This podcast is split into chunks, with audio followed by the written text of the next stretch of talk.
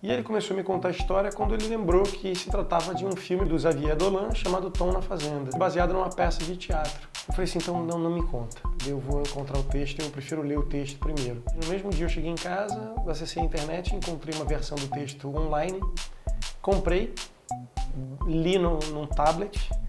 E enquanto eu lia, eu já estava produzindo a peça na minha cabeça. No prefácio do texto, o autor escreve uma frase que acaba sendo uma frase meio lapidar. Ele diz: os homossexuais aprendem a mentir antes mesmo de aprender a amar. É o Brasil que mais acessa a categoria travestis no X-Video e ao mesmo tempo é o país que mais mata travestis no mundo. Ou seja, na verdade você está matando o quê? Né? Você está matando o seu próprio desejo. O meu convidado dessa semana cospe fogo, sabe andar de perna de pau e até arrisca umas acrobacias no tecido, mas você deve conhecê-lo mesmo da TV, do cinema ou do teatro. Na TV, o papel mais recente dele foi o Ionan em Segundo Sol. No cinema, ele interpretou o atormentado Hélio, que é protagonista de Homem Livre. E no teatro, ele tem encantado a plateia e a crítica, dando vida ao jovem Tom, do espetáculo Tom na Fazenda, que ele mesmo traduziu para o português.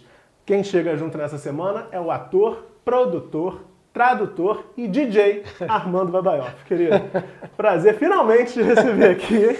Conseguimos. Conseguimos. Eu já falei aqui numa das entrevistas anteriores, Armando, que essa é uma entrevista das mais que a gente negocia desde a estreia do Chega Junto. Está dando um, uma satisfação enorme ter você aqui mesmo, porque foi batalhado. Nossa, é um ator muito complicado, muito difícil. Tudo por conta do Tom na Fazenda, que é esse espetáculo maravilhoso. O espetáculo conta a história do jovem publicitário Tom, que viaja ao interior para o funeral de seu namorado. Lá, Tom descobre que a família do companheiro nunca tinha ouvido falar de sua existência, tampouco sabia que o rapaz era gay. Tom entra numa trama de mentiras onde crescem as contradições de todos os personagens. Eu quero que você comece dizendo como é que você conheceu esse texto, Armando. Olha, eu conheci esse texto durante o Festival de Cinema do Rio. A gente, eu estava saindo de uma sessão de Boyhood com um amigo meu, da Martin, da Martins Pena. E a gente estava falando sobre o filme e tal, começamos a falar sobre outros filmes. E ele perguntou se eu tinha assistido um filme do Xavier Dolan chamado Tom na Fazenda. E ele começou a me contar a história quando ele lembrou que se tratava de um filme baseado numa peça de teatro. E aí, como eu tenho muito interesse por teatro, eu falei assim, então não, não me conta. Eu vou encontrar o texto, eu prefiro ler o texto primeiro. E foi o que eu fiz. No mesmo dia eu cheguei em casa, acessei a internet, encontrei uma versão do texto online, comprei, li no, num tablet, e enquanto eu lia, eu já estava produzindo a peça na minha cabeça. Eu já estava imaginando quem ia dirigir, quem ia produzir a figurino, quem ia fazer cenário, e e como eu gosto muito de ter referências dos personagens, os personagens para mim já tinham vozes. E já eram Kelsey, Gustavo e Camila, Nossa, mesmo elenco. Estava tudo escalado nessa cabeça. Não, é, a, a, ficha técnica é a mesma. Que loucura. E o que, que te encantou nesse texto? O que, que mais te, te capturou mesmo nessa história? No prefácio do texto, o autor escreve uma frase que acaba sendo uma frase meio lapidar. Ele diz: os homossexuais aprendem a mentir antes mesmo de aprender a amar. Essa frase me pega logo antes da leitura e ela é muito forte, ela é muito impactante, principalmente no momento em que a gente tem discutido muito as liberdades individuais, as minorias, etc. E quando eu li essa peça, eu sabia que eu precisava colocá-la em cena, principalmente por conta do momento que a gente vive no Brasil. Não sei se você sabe, mas o, óbvio que você sabe, mas o Brasil é o país que mais né, é, tem casos de, de morte de LGBTs no mundo, mais até do que nos países onde a, a homossexualidade é crime. E, e isso é, é, ainda é pior porque a, a notificação aqui, é, há uma subnotificação. Os dados não são oficiais, o uhum. grupo gay da Bahia que faz esse levantamento Isso. com base em notícia de jornal. Uhum. Porque muitas vezes a polícia se recusa a dizer que aquele crime foi motivado Sim. por violência é, é, é LGBT-fóbica. Né? Então o cenário é muito pior, a gente nem conhece não, a verdade o quão horrorosa mesmo... é essa realidade. Não, mas é o Brasil é um país muito louco. É o Brasil que mais acessa a categoria travestis no X-Video e ao mesmo tempo é o país que mais mata travestis no mundo. Ou seja, na verdade você está matando o quê? Né? Você está matando o seu próprio desejo. Se a gente está falando de um país reprimido, a gente está falando de um país onde as pessoas vivem reprimidas, com a sua vida reprimida, a sua sexualidade reprimida. E essa é a nossa realidade, não dá para você fingir que a gente não vive isso. É velado, é velado, e num determinado momento, quando chega uma peça como essa, e aí eu não pensei duas vezes, não pensei duas vezes, eu, eu, eu, eu, nunca fui tradutor, eu traduzi essa peça porque eu precisava traduzir, é, eu traduzi para o diretor ler o texto, para que as outras pessoas pudessem ler, no momento que eu estava desempregado, eu estava sem trabalho, e eu sentei e traduzi essa peça numa tacada só. E enquanto traduzia, eu escrevi, encontrei o um endereço na internet do autor da peça e escrevi para ele, o Michel Marc Bouchard. E aí comecei a negociação para comprar os direitos do espetáculo. E foi assim que tudo começou. Pois é, a tradução, só para quem está curioso, o que eu estou segurando aqui, ele apontou, foi lançada em livro, vale muito a pena, eu super indico. Tá meio difícil de encontrar, mas ele já está já tá providenciando aí, quem sabe, uma nova edição. Porque... É, daqui a pouco é uma segunda edição. Pois é, a segunda edição, porque é, o trabalho é incrível, o texto é muito forte, a montagem é incrível, a direção do Rodrigo Portela. É, é, a opção cênica, a coisa do barro. Eu fui assistir, saí do teatro, estava falando para ele antes de a gente gravar. Saí do teatro como quem tivesse apanhado, como ele apanha em cena, inclusive, né? Outra coisa que a gente estava conversando antes é esse vigor, como a, a, essa montagem, esse processo de concepção do espetáculo é, é, foi levando foi levando vocês para esse é, para esse exercício tão vigoroso físico mesmo né te exige muito físico e emocionalmente né? muito é uma peça que ela ela ela pouco me constrói ela mais me desconstrói sabe assim. É, é um exercício também que é um privilégio para um ator.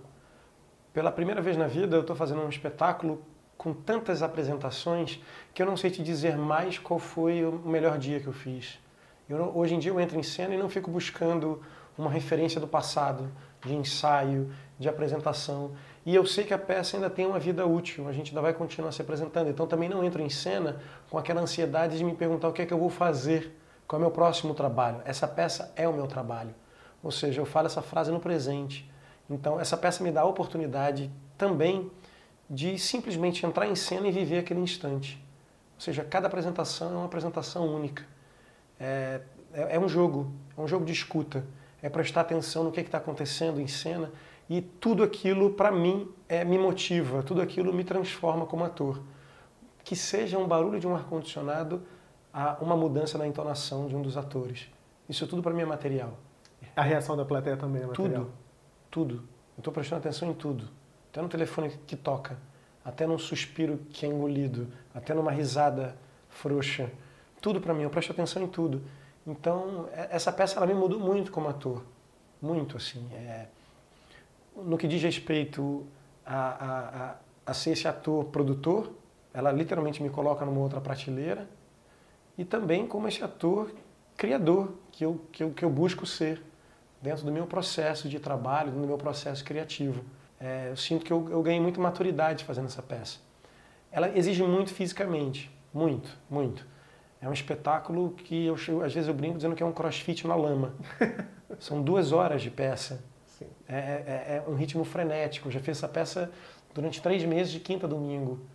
Eu perco um quilo por apresentação. É, e, e, eu fico imaginando a voz também, porque é, é, te exige muito também do ponto de vista vocal, né? Muito. E eu faço um acompanhamento com a Jaqueline Priston sempre que eu preciso. Eu estou lá batendo no consultório dela e, mas é curioso também porque, de alguma forma, eu aprendi com a peça aonde trabalhar a minha voz, aonde colocar. Isso tudo para mim valeu muito a pena.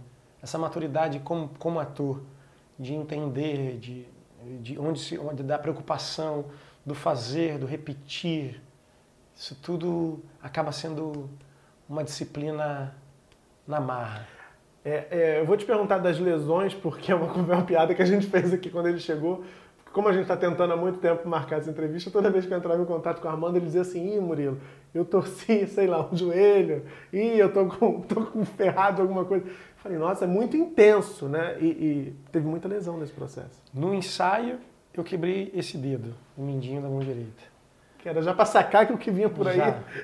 Depois, eu acho que eu fraturei o dente umas duas vezes, tive um estiramento do joelho esquerdo, duas protusões de hérnia de disco, bati a cabeça muito feio no chão e desencadeou um processo de labirintite. Nossa. Duas vezes conjuntivite, sendo uma delas viral e bacteriana ao mesmo tempo. Nossa. E a última coisa foi esse dedo quebrado, na, na, na, na última semana no Imperator. É, enfim, tudo pela arte, minha gente. Mas eu ia te perguntar sobre, além disso, eu te acompanho há muito tempo. Eu, eu, eu tive a, a, a, sorte, eu acho, de conhecer o Armando em 2004. Eu fazia um programa na TV Universitária aqui do Rio. Era a primeira peça que você fazia dirigida pelo Falabella, com a, com a Vera Fischer, a primeira noite de um homem. Em uma entrevista, eu tentei até achar esse material, mas não consegui encontrar. Eu sem cabelo nenhum, a gente bem mais jovem, né? São quantos? 15 anos lá atrás. E te vi no teatro algumas vezes nesse processo. E vendo o Tom na Fazenda, que aliás estreia em São Paulo nesse próximo final de semana, é, eu, eu, eu te vi como ator de uma forma diferente.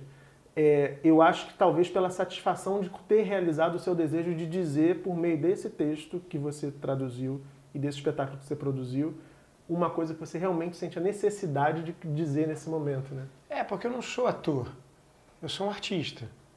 Para mim não é esse culto de celebridade, fazer televisão, eu sou um operário. É, eu não sei pintar, não sei cantar, não sei escrever. Se eu soubesse, eu seria escritor, cantor, pintor. Eu sou ator. Essa é a forma que eu encontro para dar vazão às minhas angústias, para dar vazão à forma como eu penso o mundo. Eu preciso. É, fazer espetáculos de teatro por fazer hoje em dia, para mim, é custoso. Eu preciso encontrar projetos, eu preciso encontrar coisas que, que, se, que, que sirvam como, como discurso, como principalmente nesse momento que a gente está vivendo. Eu acho que nós somos cronistas do nosso tempo. Eu preciso dialogar com, com, com o que está acontecendo no Brasil, com essa perseguição às minorias, com essa desvalorização do, do capital humano, com, com, essa, com esse conservadorismo estranho que está rolando a nível mundial, mas no Brasil está uma coisa insuportável. A gente não sabe onde é que isso vai dar. Então, essa é a necessidade que eu tenho essa peça, ela, ela, ela me trouxe muita coisa, muita coisa. A possibilidade de, de, de capitanear uma produção durante muito tempo.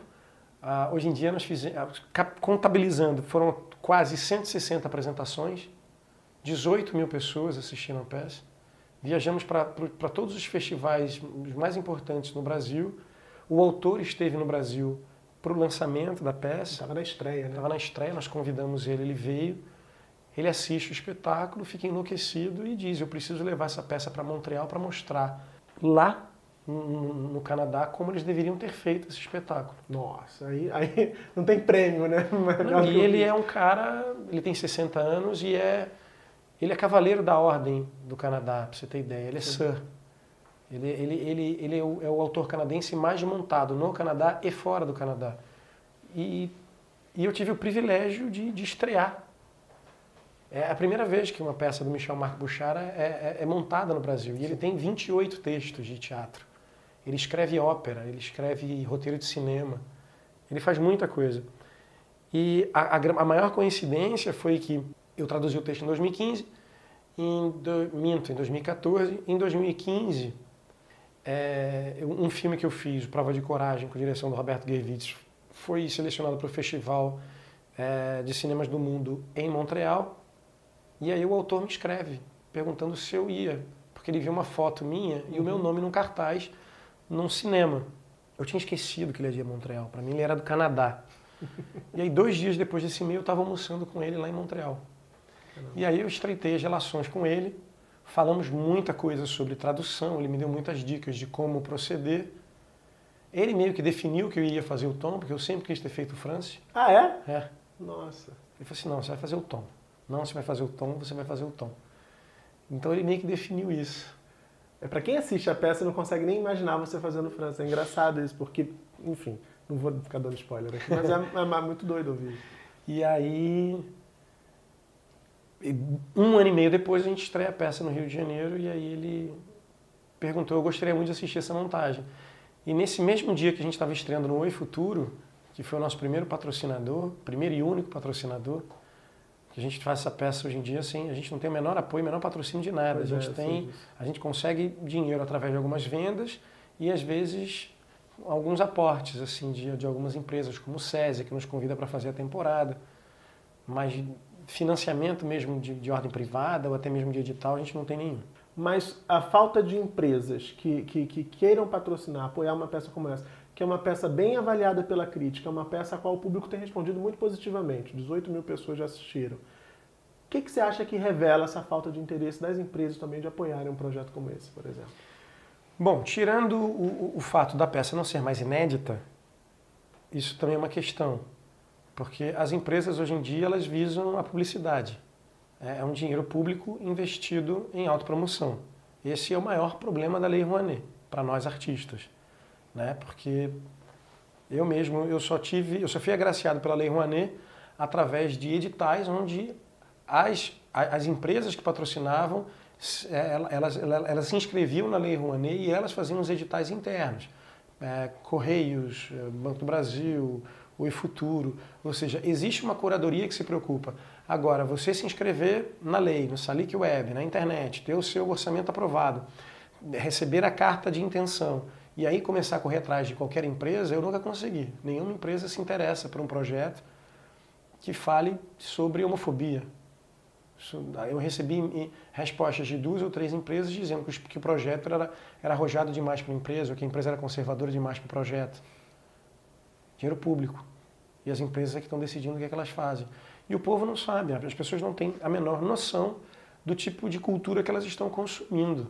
Na verdade, elas estão entubando a cultura que as empresas acham que elas têm que consumir. Então, e no final das contas, quem está mamando na teta sou eu, que não tem patrocínio da Lei Rouanet. Pois é. Essa é a parte que eu não consigo entender. Agora, falando do público, uh, que tem respondido bem, como eu disse, você percebe diferenças na, nas reações do público a partir dos locais em que vocês apresentam a peça? Você já apresentou aqui no Brasil, no Rio, você viaja para festivais e também você participou de um festival recentemente no Canadá. Tem diferença gritante no comportamento da plateia, nas reações da plateia? Tem. A maior diferença que eu sinto é porque a gente subestima muito o público. É, nós fizemos uma apresentação na Arena Chacrinha, em Pedra de Guaratiba, numa quarta-feira de uma semana qualquer.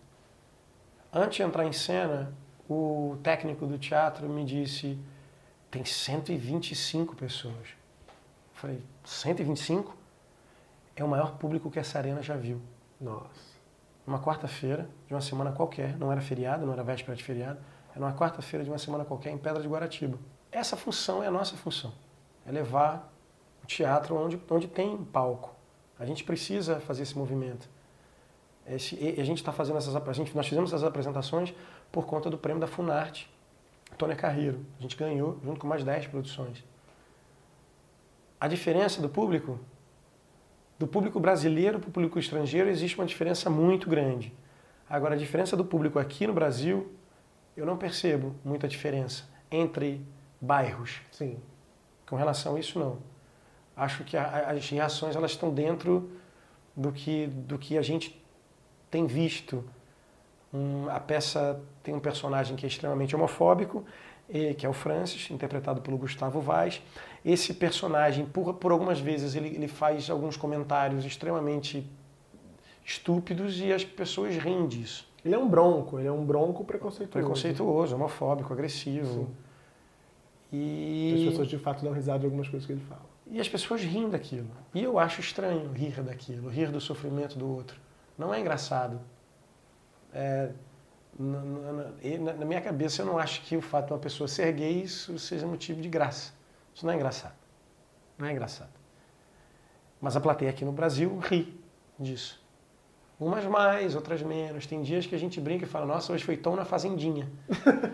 o povo ri, que fala, minha nossa, meu povo hoje estava louco. No dia que eu assisti, eu notei, eu estava falando para ele também a gente começar a gravar aqui, que tinha uma galera que, que ria mesmo, porque talvez seja preconceituosa, e acho que é aquilo mesmo mas tenho também o, o, risinho constrangido, aquele que sabe que não pega bem rir aqui, mas não resiste a dar aquela é, Mas é ótimo, porque de certa forma ela está se vendo, está se reconhecendo, está se identificando, a função é essa. Sim. Só que quando a gente leva essa peça para Montreal e apresenta a peça em português, com legenda em francês e inglês atrás da gente, a coisa mais legal do mundo, para mim como ator, foi estar em cima do palco e, e, e conhecer uma cultura, não pela comida e pela música, por andar na rua, pegar um ônibus ou metrô. Não, eu estava conhecendo uma cultura no palco. Eu estava recebendo a, a, a, o, o, que vinha de retorno do público ali, na hora, ao vivo, pela primeira vez na minha vida. Que era? Não, a coisa mais louca é que ninguém ria de nada. Totalmente As pessoas não riam das piadas, das piadas homofóbicas. As pessoas não riam. E foi estranho porque a gente de alguma, de alguma forma já estava habituado naquele momento a escutar alguma risada e naquela hora ali no palco a gente não ouvia nada. E aí eu entendo muita coisa. Homofobia para eles é crime.